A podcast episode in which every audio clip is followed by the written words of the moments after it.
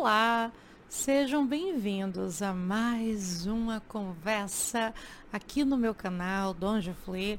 Eu sou a Helena Marques, astróloga, taróloga, numeróloga, e é justamente sobre esses campos de saberes milenares o assunto desse vídeo.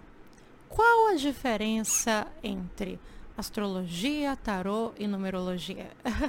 é sobre esse tópico que eu responderei agora.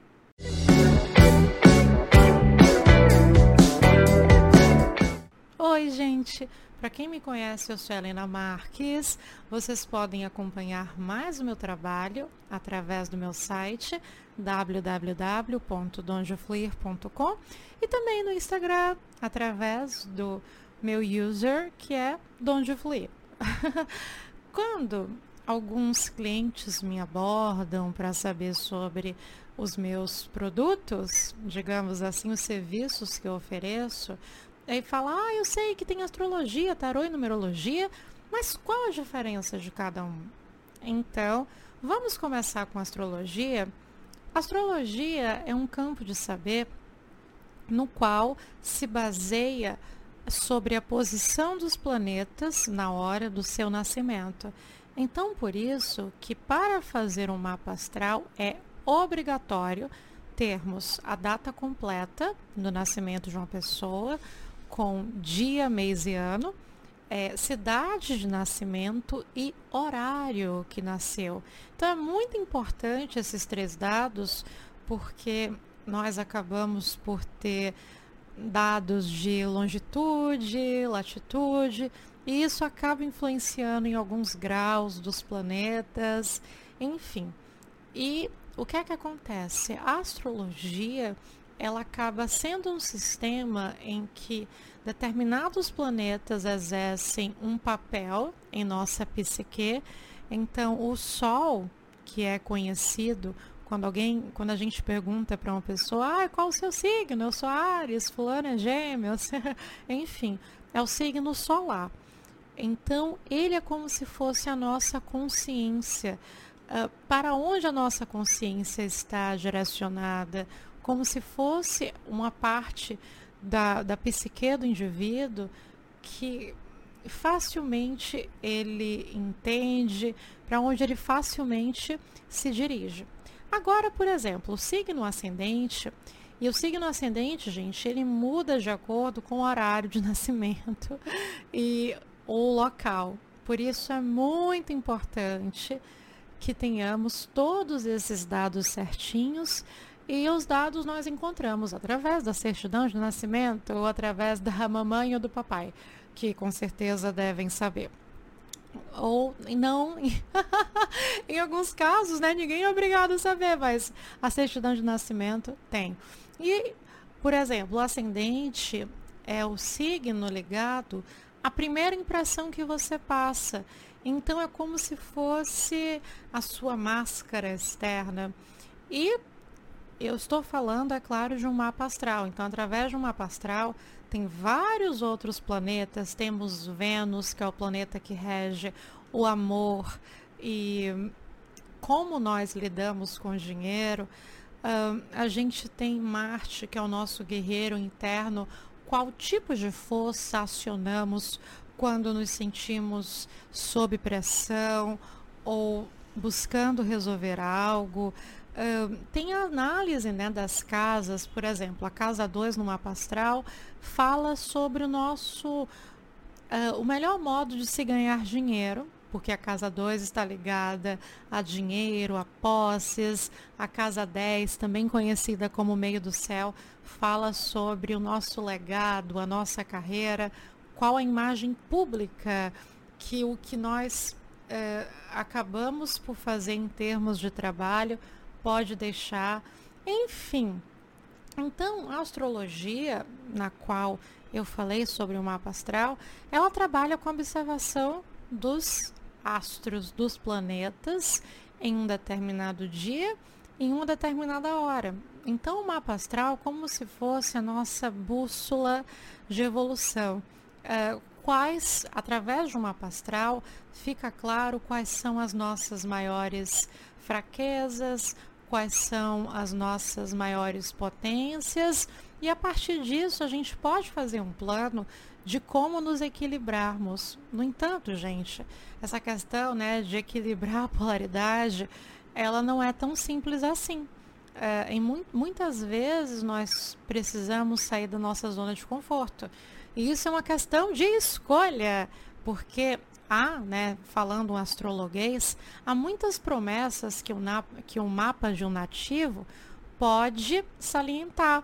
Então, assim, se mostra que talvez aquela pessoa poderia ser bem sucedido em um país estrangeiro, é, fato esse que poderia ser mostrado através de uma roda da fortuna na casa 9, um Júpiter na casa 9, e eu super entendo questões econômicas, questões sociais, mas se na medida do possível o indivíduo acabar fazendo esse esforço para que tenha uma experiência no estrangeiro, no estrangeiro, perdão, essa experiência pode ser muito grata.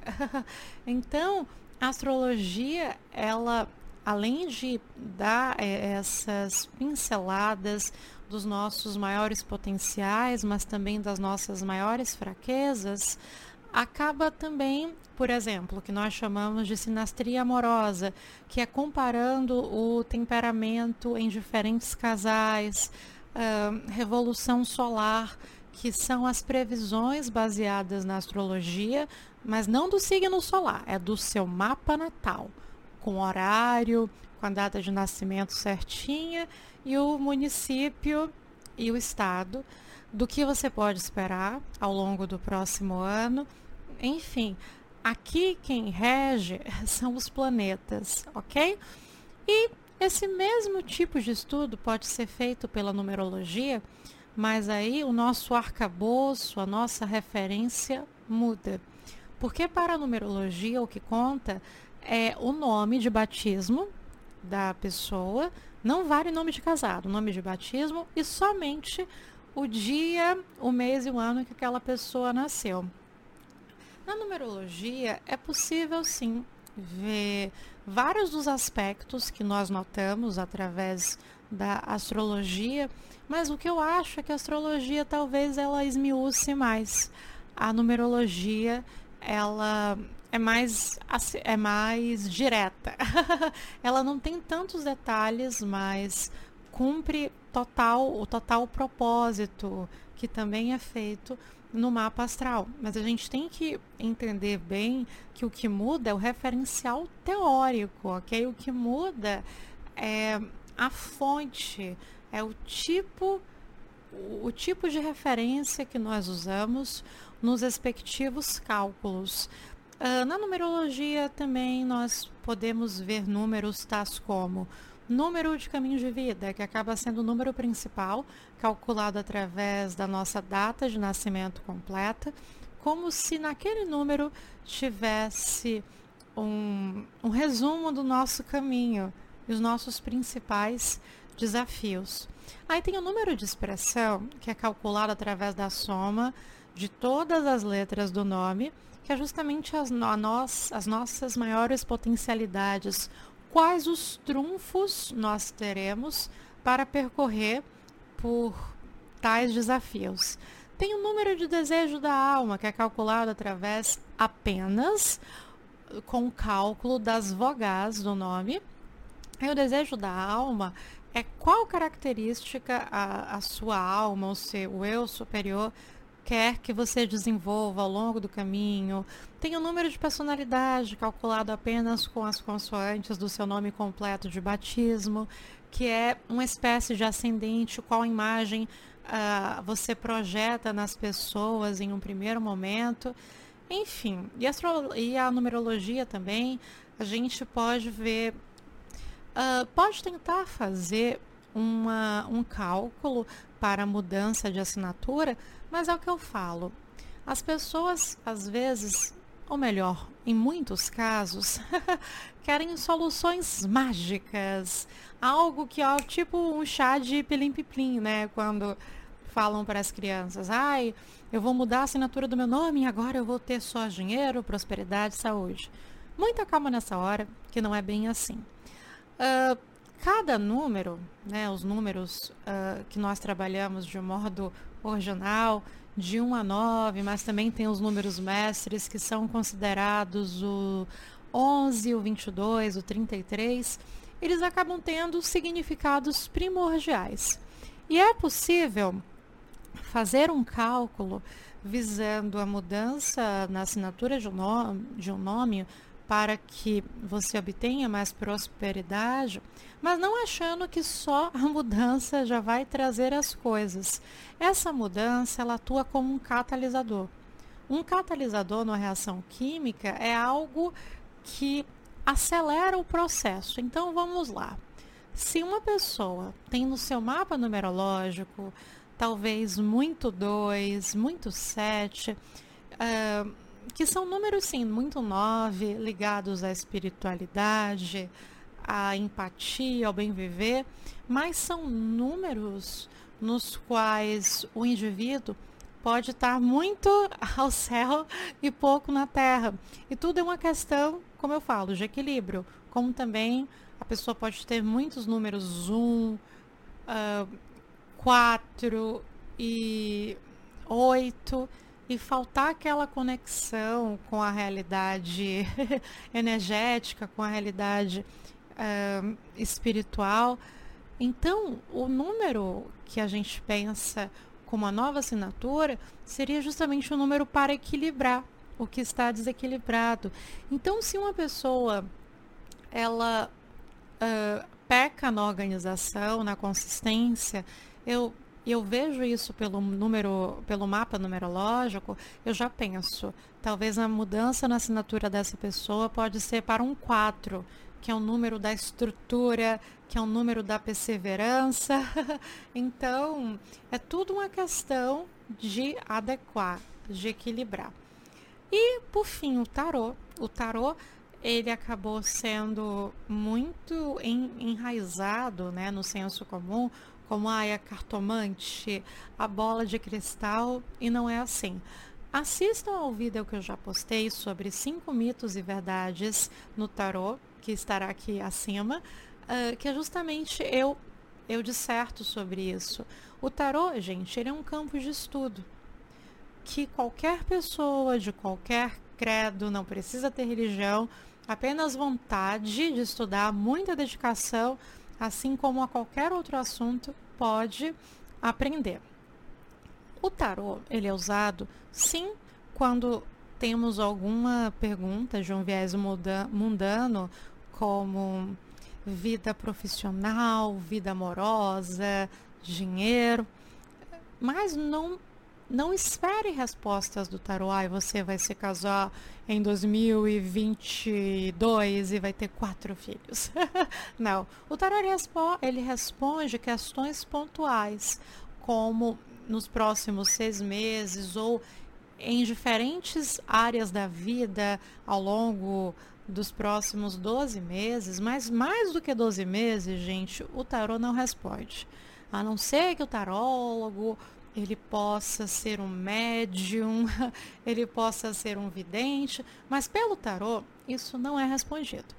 Então, não vá, não, eu não quero que vocês queiram ir para uma consulta de tarô com essas expectativas, e sim esperarem algum direcionamento, é, esperar a leitura de energias para esse futuro mais presente. Então, ao invés de perguntar, Tarô, eu vou ser mãe? O que você pode perguntar é: Tarô, quais são as perspectivas para que eu engravide nos próximos seis meses? ok? Ao invés de perguntar ao tarô: Tarô, eu. É, eu vou me casar? você pode perguntar: Tarô, quais são as perspectivas da minha vida amorosa para os próximos seis meses? Tem alguém aí? Não tem? Então vocês estão sentindo a diferença? O tarot também, ele é um ótimo oráculo quando, por exemplo, podemos ter recebido duas propostas distintas de trabalho e que tenhamos a oportunidade de checar essas duas energias distintas, como funcionam. Quero entender como vai ser o cenário para a empresa A e a empresa B. Aí é ótimo, porque há algo sobre a sua realidade presente e circundante. Tarô, uh, eu já tenho brigado muito com o meu marido, eu quero entender quais são as, as perspectivas para a continuidade desse relacionamento. Então, notem que essas perguntas que eu exemplifiquei agora no final, sim, elas conseguem ser respondidas pelo tarô. O tarô também, gente, apesar disso não ser tão divulgado, é uma ótima ferramenta de crescimento espiritual é, para que possamos entender o que é que está mais desequilibrado na nossa energia. Porque, por exemplo, os arcanos menores do tarô, eles se classificam através de naipes. E esses naipes, eles são ligados aos quatro elementos. Quais são os quatro elementos? Água, que é simbolizado pelo naipe de copas. Terra, que é simbolizado pelo naipe de ouros. Ar, que é simbolizado pelo naipe de espadas. E fogo, que é simbolizado pelo naipe de paus. E a nossa própria constituição enquanto pessoas, ela também acontece através dos quatro elementos num viés astrológico, tá? É claro que não num viés químico, porque temos diversos elementos que compõem né, o nosso organismo. Não é por esse viés, é pelo viés astrológico, pelo viés alquímico, ok? Somos todos, pelo viés hermético também, somos, somos todos constituídos em menores ou maiores proporções de ar, água, terra e fogo. O que acontece é que em muitos casos há um desequilíbrio dessas energias e o tarot também é uma ótima ferramenta de entendermos um, qual a melhor forma de equilibrar, o que talvez possamos fazer num dado momento para que essa, esse equilíbrio aconteça. E aí é mais um viés terapêutico do tarot, onde você pode fazer perguntas como uh, o que é que eu preciso transformar na minha vida? Quais são os pontos? Uh, o que é que eu preciso fazer para estreitar a minha relação com a espiritualidade? E lembrando, reforço aqui, isso no viés de uh, futuro do presente, ok? Futuro próximo, de seis meses, no máximo um ano, quando é mandala astrológica. Então, eu espero ter respondido essa dúvida que é muito persistente a várias pessoas. Então, se eu pudesse resumir, eu diria que astrologia e numerologia são saberes que trabalham com as dimensões do ser. Eles te dão um panorama de você ao longo da vida. Já o tarô é a dimensão do estar, é sobre fatos uh, da sua realidade circundante, ou então como você pode estar se, se sentindo, que eventualmente pode causar um desconforto e você quer alguma orientação. Por isso estar, porque o tarô ele checa informações, ele direciona as energias numa ordem é, mais do presente e futuro próximo. Enquanto astrologia e numerologia é sobre você, sobre sua relação, enfim, se isso se for numa sinastria amorosa, tá bem, gente? Sobre compatibilidade, né, de mapas, numa dimensão total. Então, não se esqueçam, astrologia e numerologia é a dimensão do ser, processos que você pode ter vindo aqui como essa bússola evolucional. Estamos aqui para transformar, para aprender e para transmutar. Já o tarô não. É algo da perspectiva mais presente, futuro próximo, dúvidas pertinentes ao nosso cotidiano. Ok? Espero ter sido clara. Caso vocês desejem alguma consulta, por favor, é só entrar em contato comigo através dos meus contatos que estão aqui. Como eu falei, tarô é para todos. Caso vocês tenham curtido a explicação e queiram fazer o meu curso de tarô, curso de tarô Donjo Fluir, aqui também abaixo está a descrição do meu curso. As aulas são online. É, vocês já vão receber as aulas completas, mas temos sempre uma aula ao vivo, que é justamente para o aluno tirar as dúvidas, enfim, vai ser um prazer receber todos vocês. E Caso vocês tenham curtido, deem um like, ajudem esse canal, né? Um joinha que chamam, enfim, apertem o like, o de boas. e também, gente, se inscrevam no canal. Isso ajuda muito a continuidade do meu trabalho, me dá bastante forças, ok? Até a próxima. Grande beijo. Nos vemos por aí.